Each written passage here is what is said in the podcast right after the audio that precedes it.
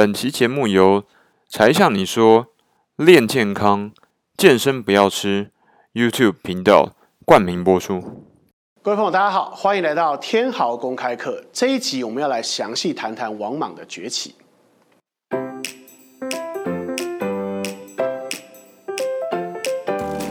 看到这个表格没有一点压力啊？诶，其实这是我做人物的资料的一个习惯。当我要谈一个历史人物的时候啊，我的第一步就是先把他的人生清单列出来。比如说我在几个月之后想要做个跟李登辉前总统有关的这种人生传记的影片，我也会把它做成像这样子的。因为看历史人物的时候，最怕就是拿着他的人生中的一个时间点来解释他的一辈子，那这很明显是以偏概全。所以做历史学的。基本研究有个功夫，就是整理年表。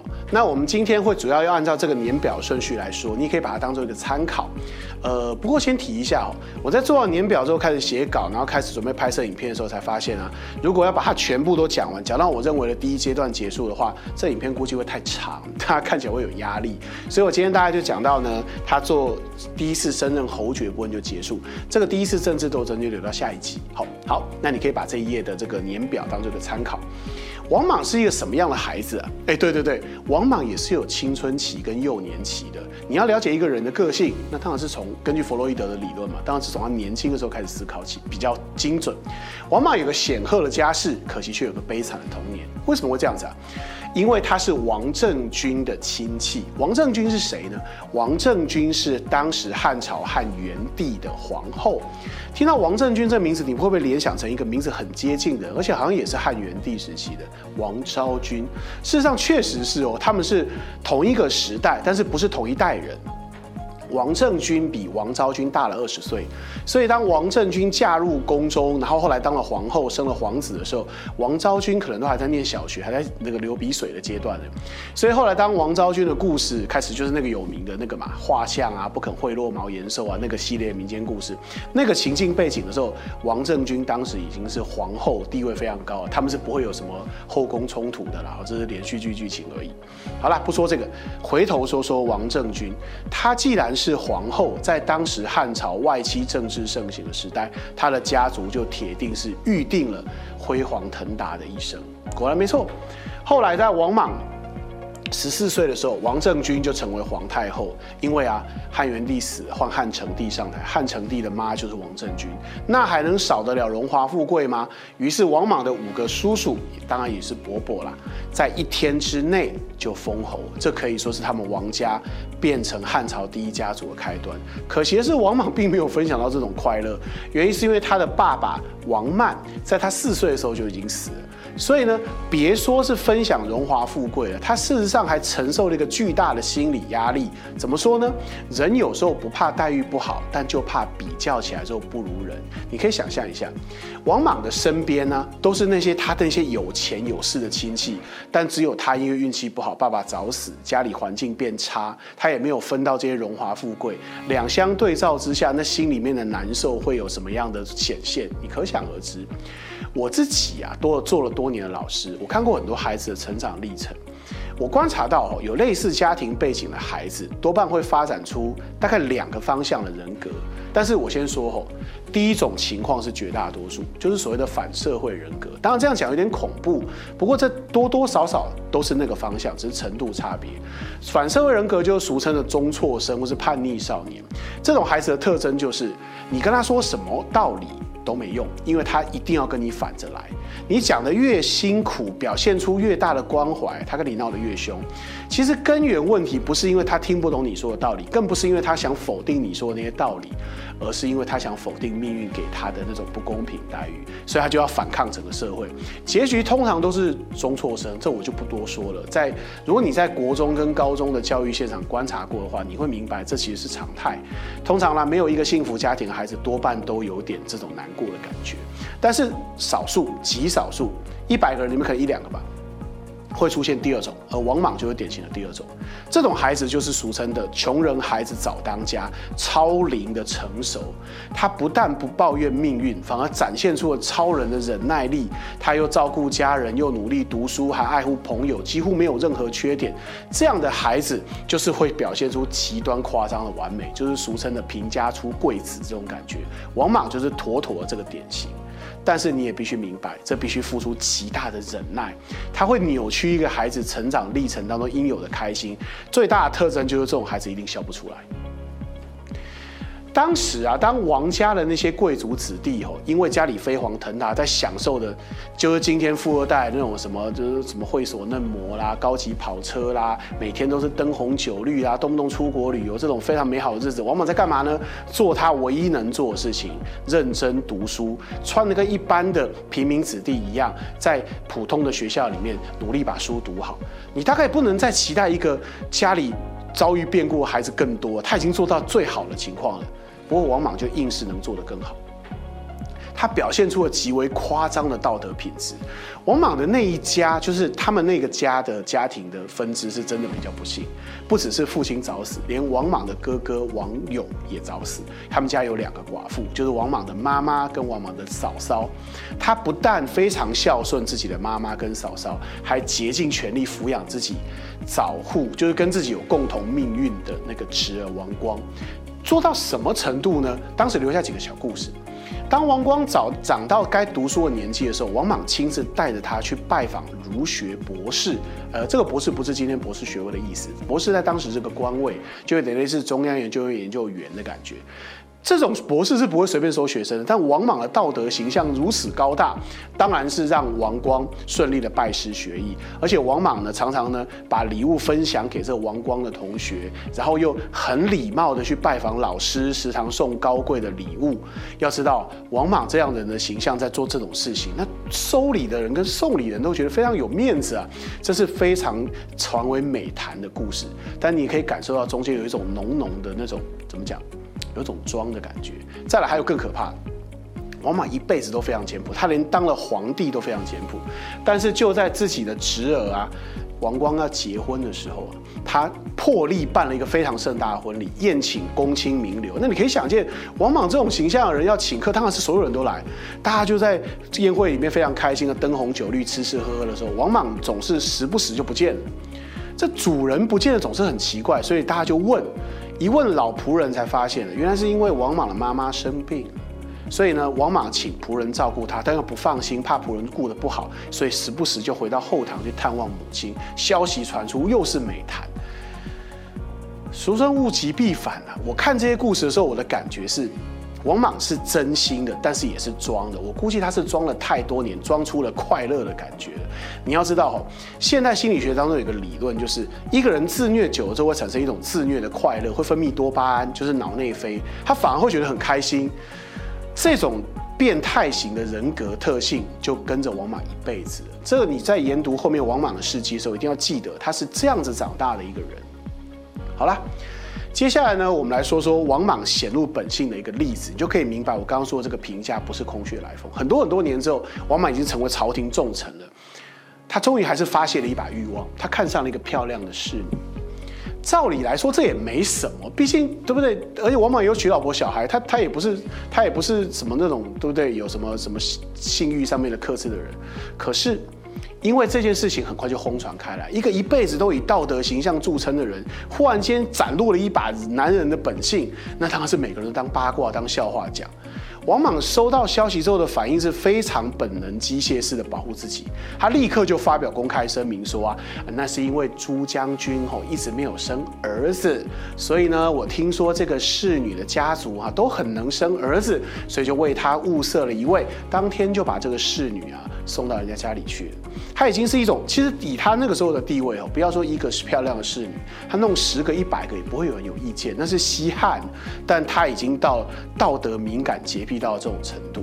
而一个人一旦对自己压抑的欲望压抑的太过，其实另外一些方面的事情就会发生。了解一个人，尤其是一个重要政治人物的时候，你一定要是了解一下他的人格形成背景才行。好了，接下来我们来说政治人物的一面。王莽人生中登上了第一个重要的从政台阶，是靠他的伯父王凤给他的，而且呢是靠他自己。我不想讲演出来，但是事实上我觉得应该是演出来。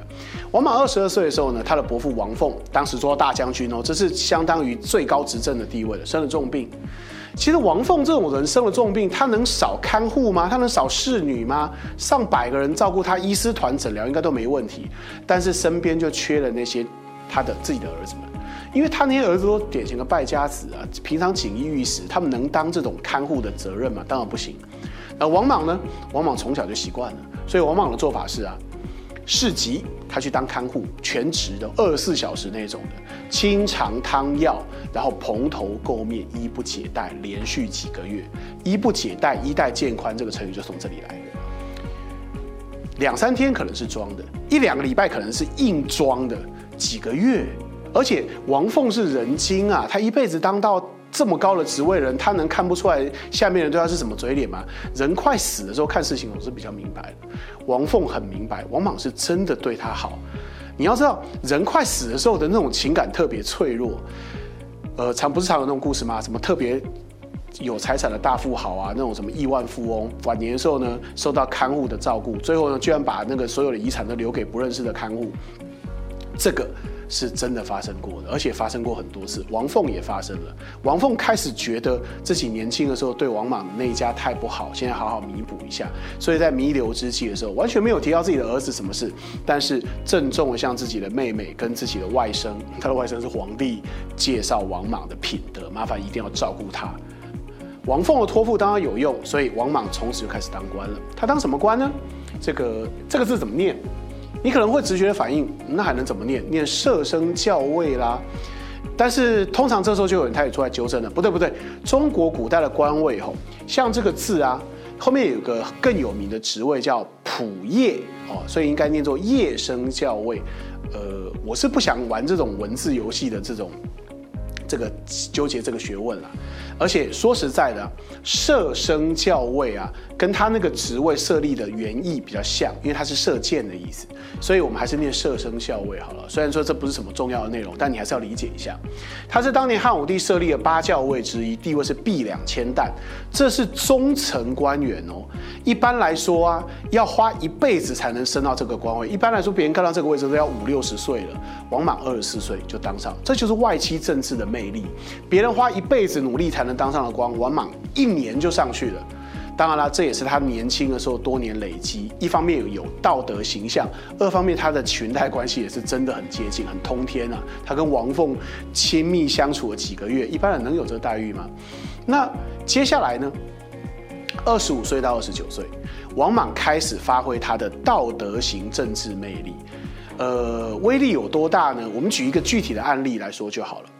因为王家的形象是非常不好，你可以想见，那都是你家里一堆败家子，然后垄断朝政几十年，那能是什么好人吗？所以王莽这种唯一的清流就特别让人家觉得珍贵。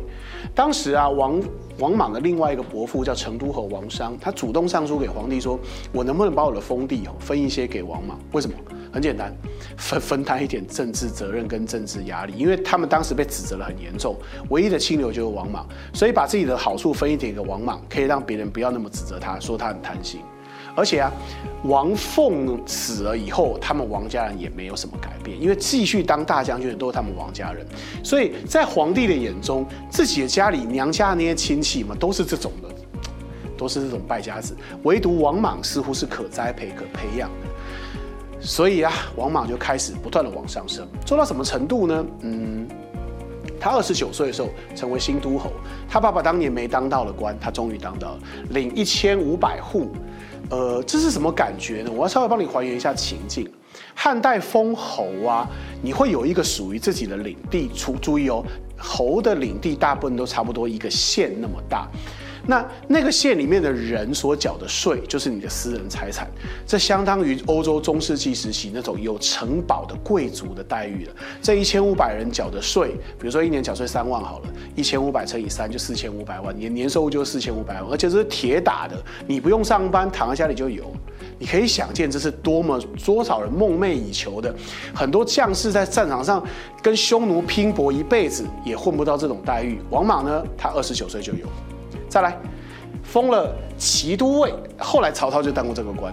然后呢，光禄大夫以及侍中，这里要稍微解释一下，这个是军衔，这个是文职，而这个是宫廷职位，所以这三个职位是同一个人身上的。真这三个职位是什么意思呢？这三个职位都不需要做实际的行政管理，都是属于那种啊，你可以穿着礼服出入朝堂，甚至于进入皇宫之中，可以跟皇帝直接见面谈事情的职位。这是一个最适合外戚晋升的职位。王莽二十九岁，一个人身兼三职，他已经成为皇帝眼前的宠臣了。这应该算是。非常标准的人生大反转吧。说到这里呢，我想哦，在这一集当中为大家重建一下关于汉代政治的一些基本观念，不然我们后面再继续讲下去，你可能会越听就只能陷入单纯听故事情节，而不能有一个比较立体的历史思考。要来说说什么呢？我想利用这一集来教一下大家这个汉代官制的观念。汉代地位最高的官有两个人，一个是丞相，一个是太尉。这两个人在《汉书》里面说他们是至万担。万担就是一万担小米的意思啊。不过你当然知道啊，丞相不会以这种标准来决定自己的收入，这只是一个地位的代称。呃，丞相是什么职位呢？后来改名叫大司徒，不过本质上就是你想象中的宰相哦。他是朝代当中的最高政行政职位，他会有自己的办公室跟自己的办公僚属，也就是说，他五天才跟皇帝见面一次，而且他办公的时候是有自己的部下提供各种意见，他可以一个人决定国家大事，他最后只需要把他决定好的国家大事给皇帝看，取得皇帝的最终承诺就可以，而且有很多比较具体的行政事务，根本连皇帝都不用看，他自己就可以决定了。所以那个时候的丞相是有实权的，地位非。非常高，权力非常大，大到什么程度呢？